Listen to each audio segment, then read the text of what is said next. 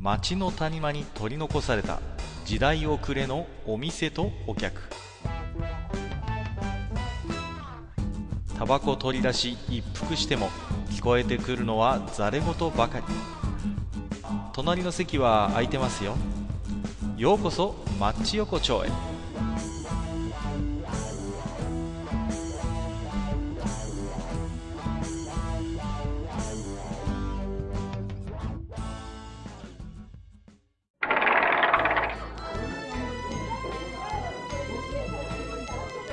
ゆう大将、まだやってる？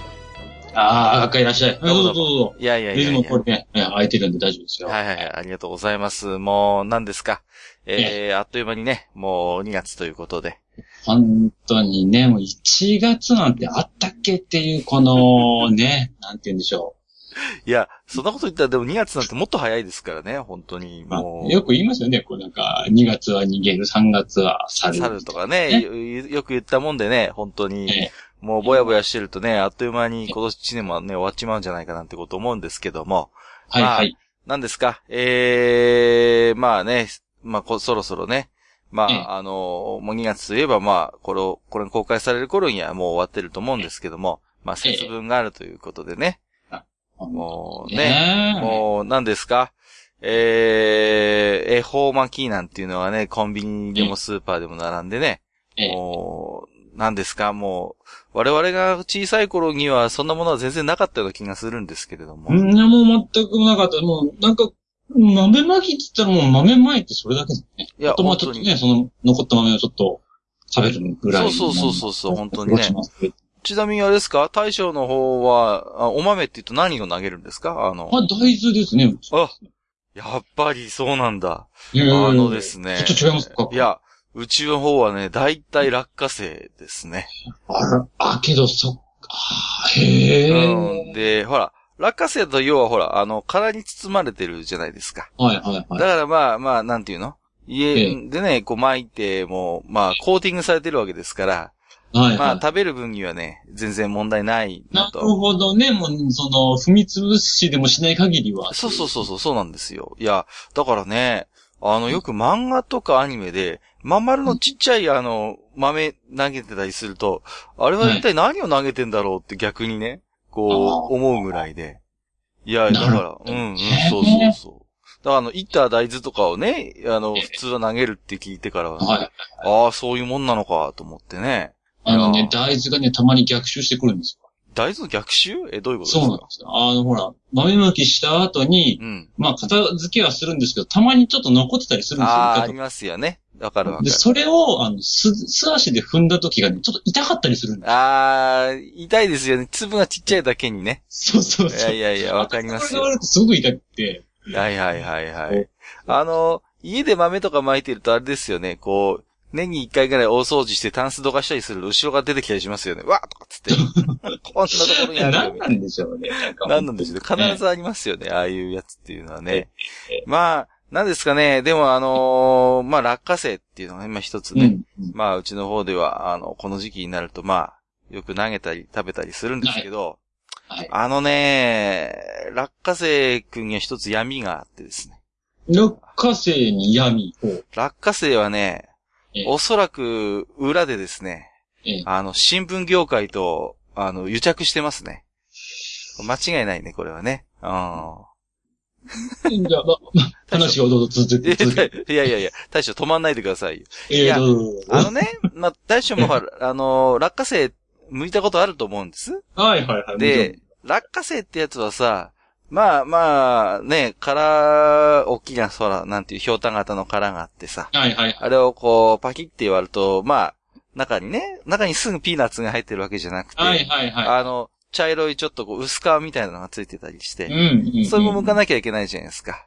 うん。でとにかくこう、なんていうの？ゴミが出るという。まあ確かにそうですね。まあね、。カスというか殻が出るじゃないですか。ええ、ええ、ええ。で、まあ、あれをね、こう、じゃあ、家庭で落花生食べようって時に、皆さんどうしてますかっていうことなんですよ。ああ、なるほど。ね？そうすると多くのご家庭ではですね、新聞紙の上にザーッと出すわけですよ、落花生を。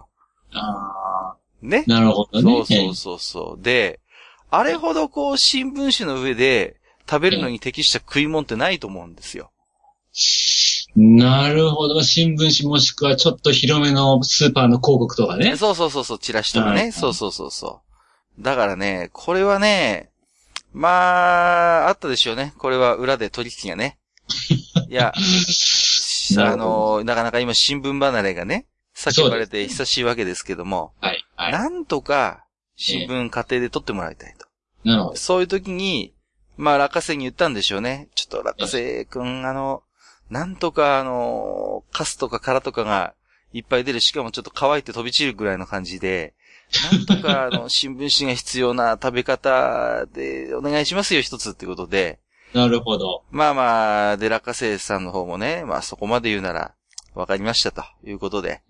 そうなんですよ。だからね、あこれはね、癒着してますね。間違いなく新聞業界と落花生っていうのはね。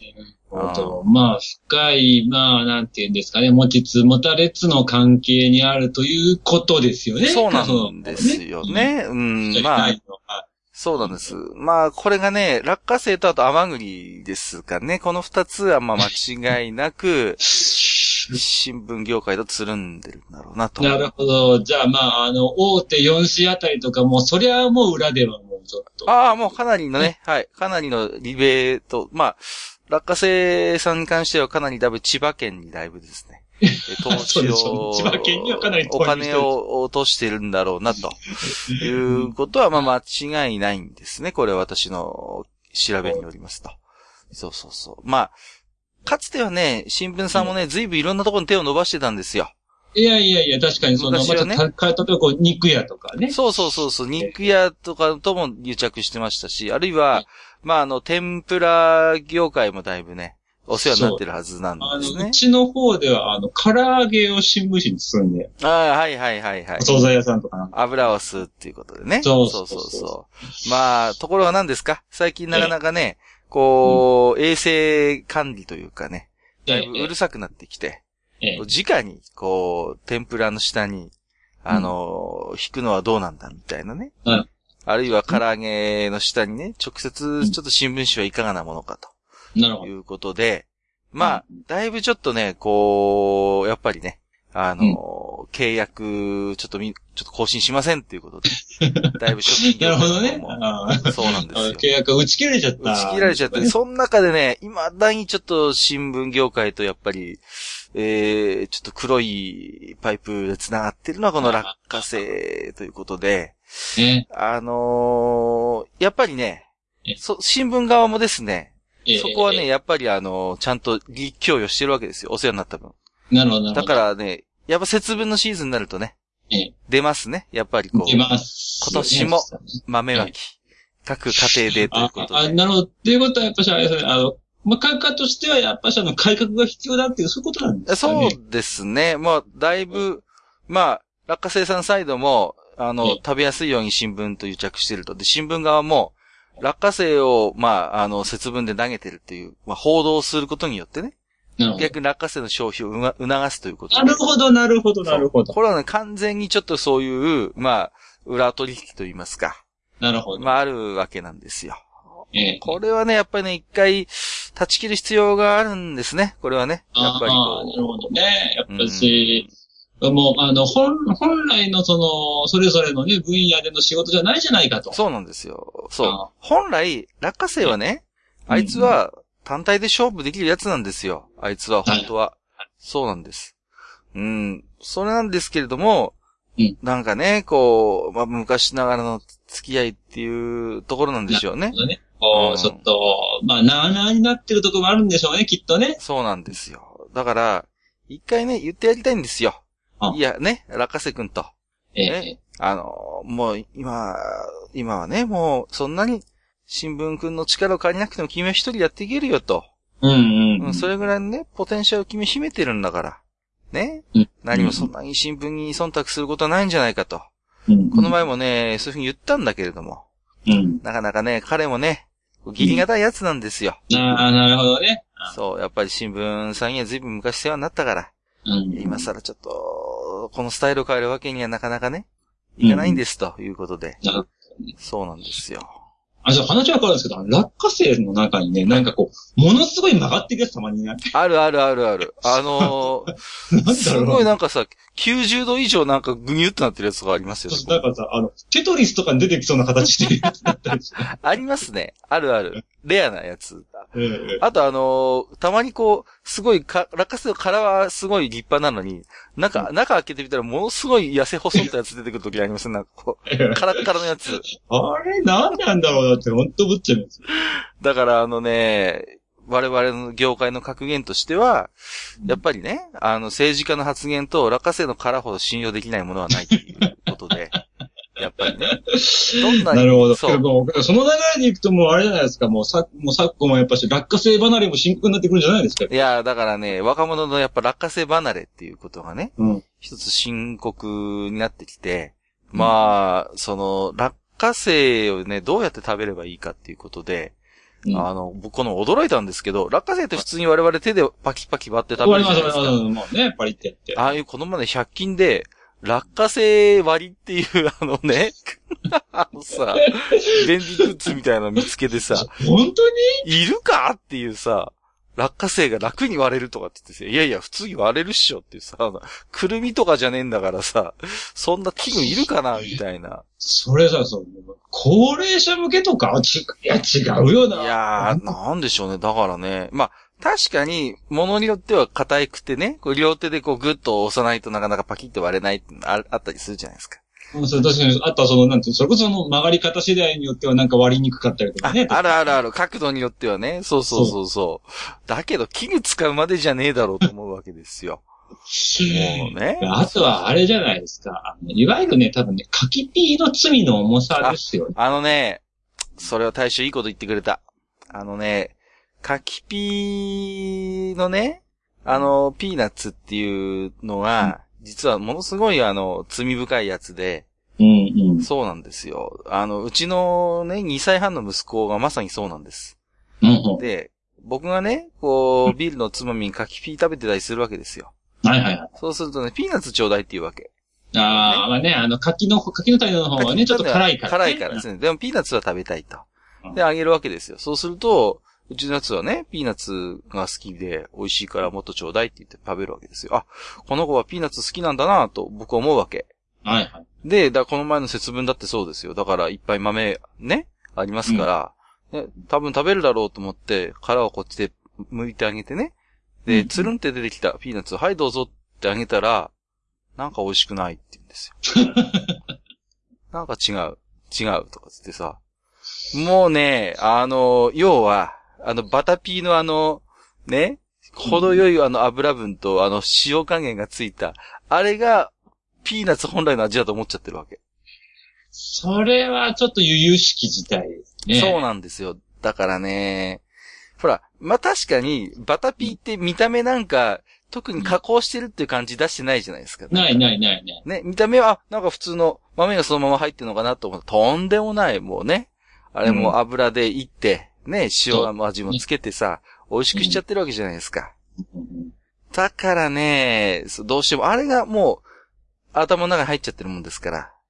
だけどさ、単体で食べた時に、やっぱしね、あの、まあ、柿の種の方は、まあね、もう酒のつまみだったり、まあ何、まあまあまあ何かの当てで食べてるところがあるけど、はいはい。ピーナッツ単体だとやっぱし、なんていうのかな。僕はね、どっちかっていうと、やっぱね、まるで違うもののような気もするよ、確かに。言われてみれば。はいはいはい。やっぱね、あの、豆の、本当にその、いわゆる落花生のお味がするのは、やっぱし落花生じゃないですか。そうそう。やっぱりね、その素朴なやっぱ豆の味わいですから。ねうんうんそうそうそう。だから、やっぱりね、ちゃんと本来のやっぱり落花生豆の味をやっぱ知ってるべきなんですよ。そうなんですね。ところがね、多分世の中の大半の人はね、何でピーナッツデビューするかっていうと、大抵ミックスナッツか柿の種でデビューしちゃうわけですよ、ピーナッツ。ああ、そうでしょうね。これが良くない。もう最初の出会いが。そう。いきなりね、そういう、なんていうの、ちょっとこう、おめかしした。そうね。ちょっとね、お化粧した子から入っちゃうもんだから、もうメイクしてるのが当たり前だと思っちゃうわけですよ。それが素なんだろ？お前のみたいなさ。ところがなんかね、こうメイク取った後に、え、誰？みたいな。そうそう、ところがすっぴんを見た時に誰？みたいなことになって、いやいやいや、同じ。ね、うん同じ子ですよって言って、いやいやいや、僕の知ってる子はこんな、こうん写真と違うじゃん。そうそう、ねこんな芋臭い姉ちゃんじゃないみたいなこと言ってるわけですよ。もう、だからね、やっぱりあのーですね、こう、やっぱ義務教育の中に、やっぱり、あのー P 教育もやっぱ必要いいんじゃ なるほどね。あの、ピーナッツを食べるっていう。そうですね。本来のやっぱりあの、落花生をやっぱ食べなきゃいけないっていうね。いやけど、普通に考えたらさ、うん豆が塩辛いわけねえじゃねえかよとそうなんですよ。ね？そんなバカな話ありますかってわけですよ。ね？もう、カモがネギしょってくるわけじゃないんだから。ね？もともとピーナッツがそんなね、あんな油のいいね、風味がついて、ちょうどいい塩加減で、ありえないわけですよ。ありえない。そこまでね、さすがにやってくれませんよ。落花生産サイドもね。うんそうなんです。だから、やっぱ素朴なね、その、オリジナルの味をちゃんと分かってるってね、やっぱ大事だなと思いましたね。やっぱりね。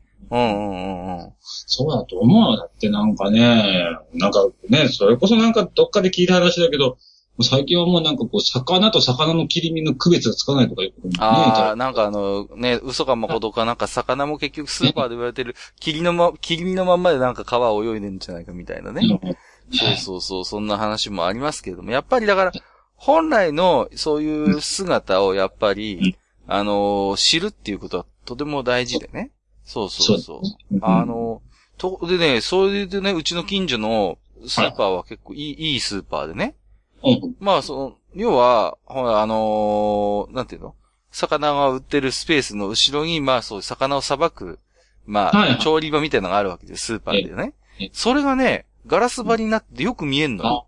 あ、なるほどね。だから、う僕なんかで、うちの息子をね、こう連れてって、見せてるんですよ。そのね。ああの、よくスーパーで売ってる鮭の切り身ってどうやってできてるのかって見てごらんって言ってこうね。そうすると、向こう、ガラスの向こう側で、ま、丸々のね、丸の鮭をこう、まあ、さばいてるわけ。包丁を使ったり、うんあとそういう絹なんかもあるの。ちょ、そういう機械がね、スライスするような。そういうのを入れて、鮭の切り身ができる一部始終を見せてくれるんですよ。なるほど。昔は結構さ、魚屋さんとかに行ってももうその、さばいてるところがすぐ目の前にあったもん。そうそうそう。そうなんですよね。だから、あれってすごい実は大事なことで、うん。ああやって加工されてね、調理しやすい形でまあ我々は買うんだけれども、うんそれが本来どういう形をしていて、うんね、で、どういう風な手を経て、こういう形になるのかっていうのを知るっていうのは、実は結構大事なことなんだよね、やっぱりね。やっぱうんねそうそうそうそう。だからまあ、そういう意味でもね、うんやっぱりね、あのー、かきピーさんはちょっとね、そう。あのーまあ、落花生さんにしてみるとね、やっぱり禁断の果実というか。まあ。かきピのおかげでだいぶね、彼もまあ、あのースナック業界とか、居酒屋業まあ界で、いろんなところにね、ねこう。進出はできたんだけれどもできたけれども。できたけども、まあ、ただその、なんていうかな、彼の持ち前のサービス精神がね、ちょっとあだになっちゃったんですよね。うん。そうなんですよ。だからまあ、ね。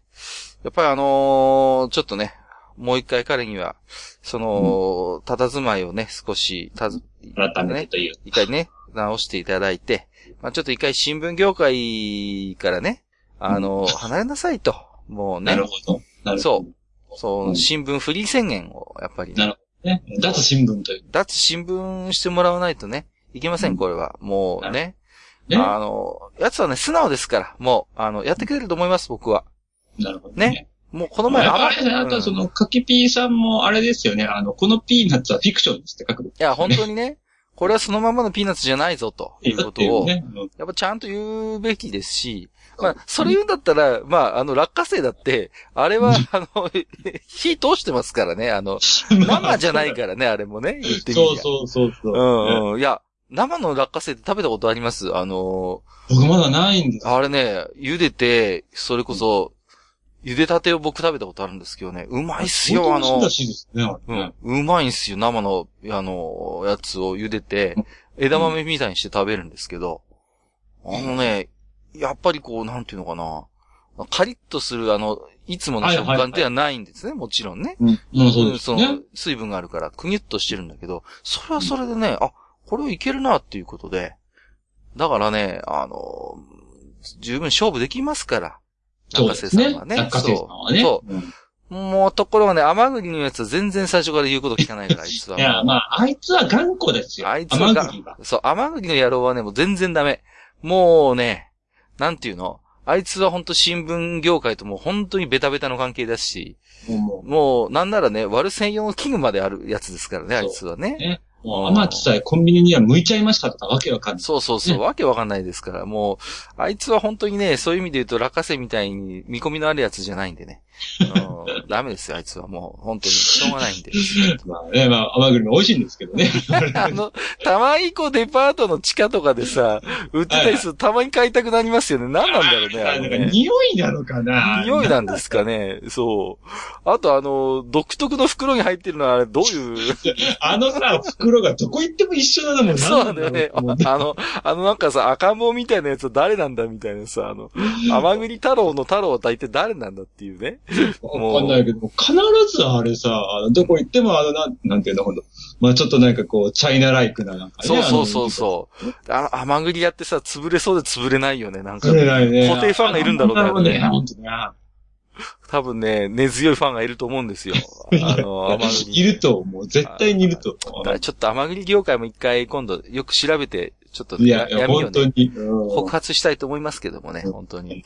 えー、まあね、そんなこんなで、はい。えー、マッチ横丁本日もね、はい。またたくさんおき手紙いただいておりますんで、ええー、ありがとうございます。で、毎度おなじみ、えっ、と、アマンさんからいただいておりますよ。ありがとうございます。えー、アマンです。えー、内下場での壮絶な殺し合いと息子を殺された母親の悲しみ。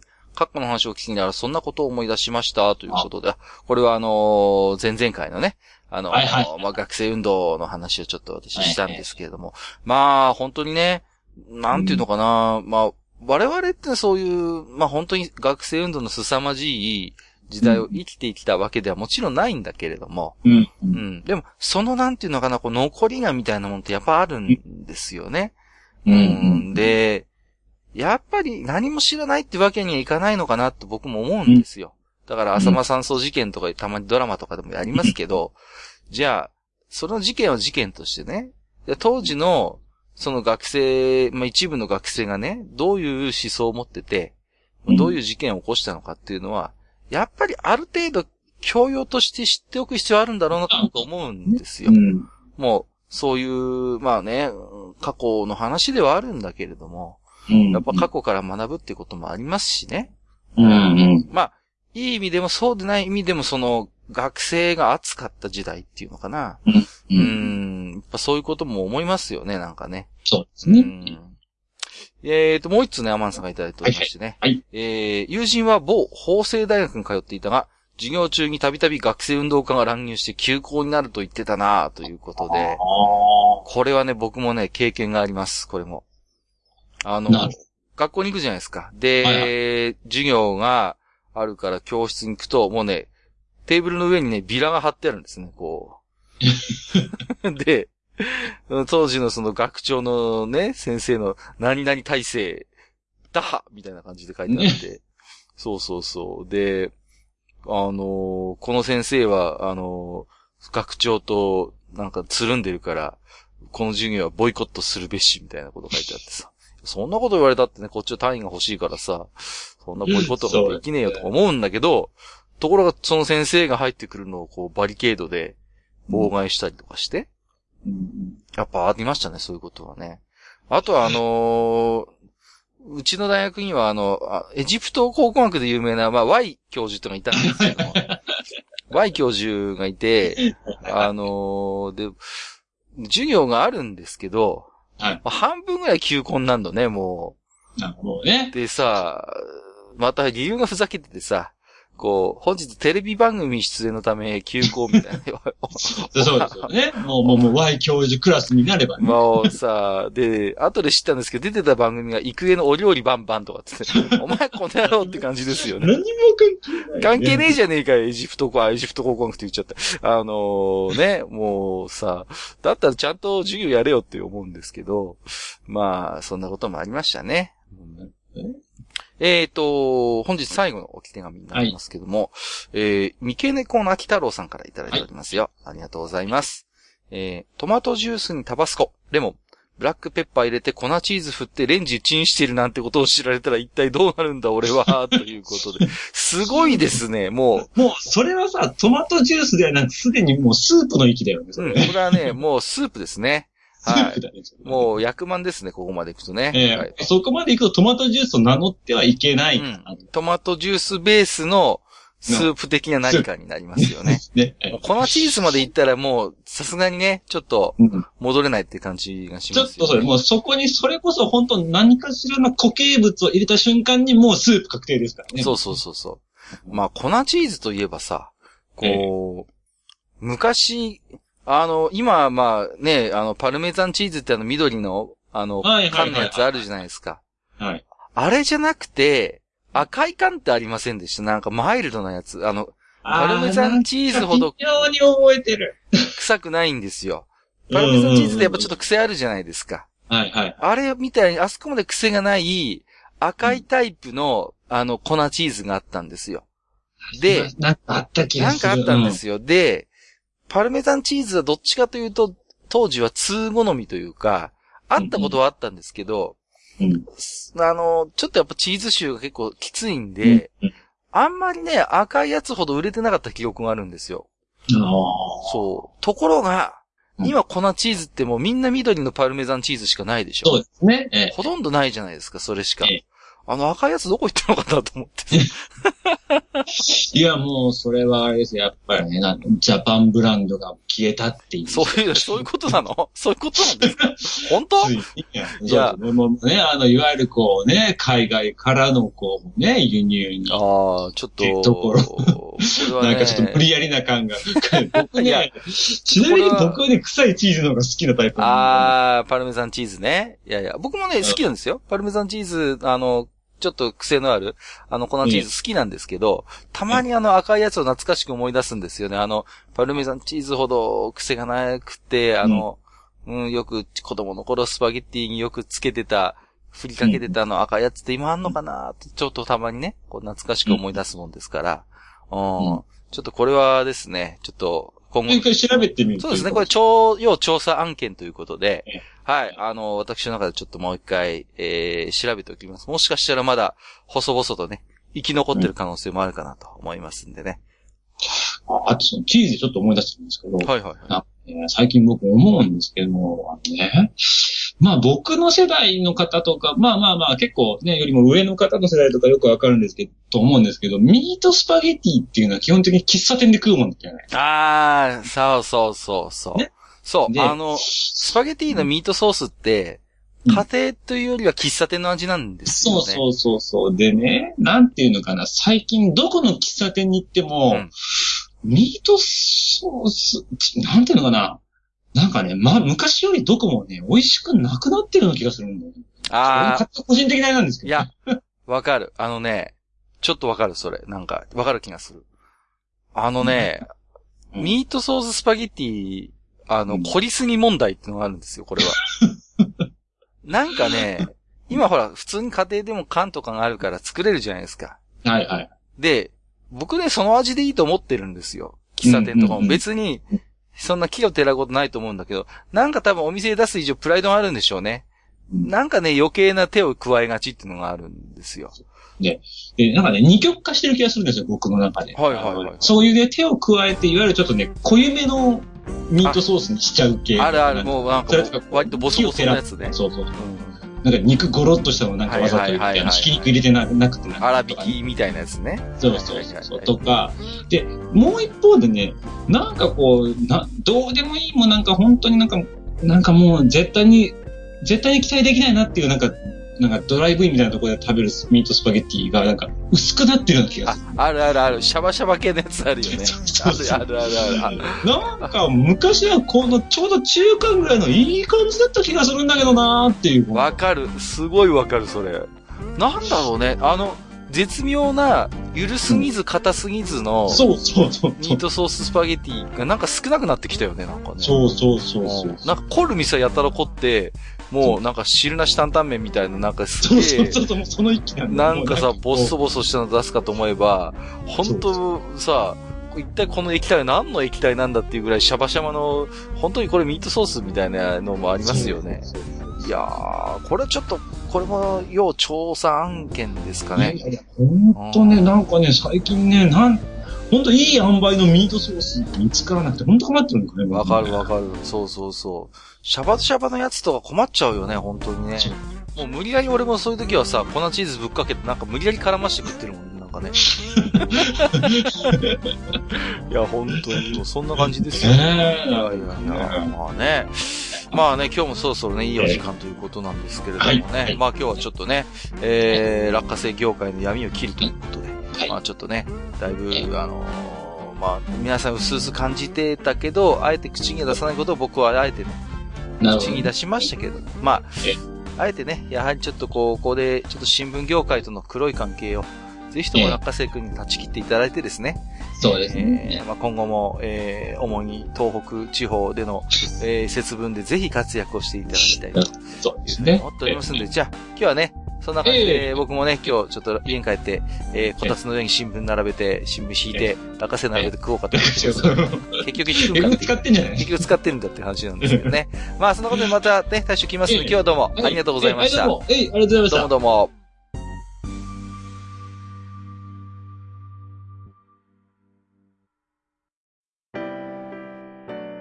おっさん二人でお送りしているトークラジオ、マッチ横丁。番組では皆様からの置き手紙を募集しております。置き手紙はブログのお便り投稿フォームのほか、番組メールアドレスからもお受けしています。番組メールアドレスは、マッチサイドアットマーク gmail.com matchside アットマーク gmail.com となっております。また、番組公式ツイッターでは、番組更新のお知らせ、次回更新予定日をご案内しております。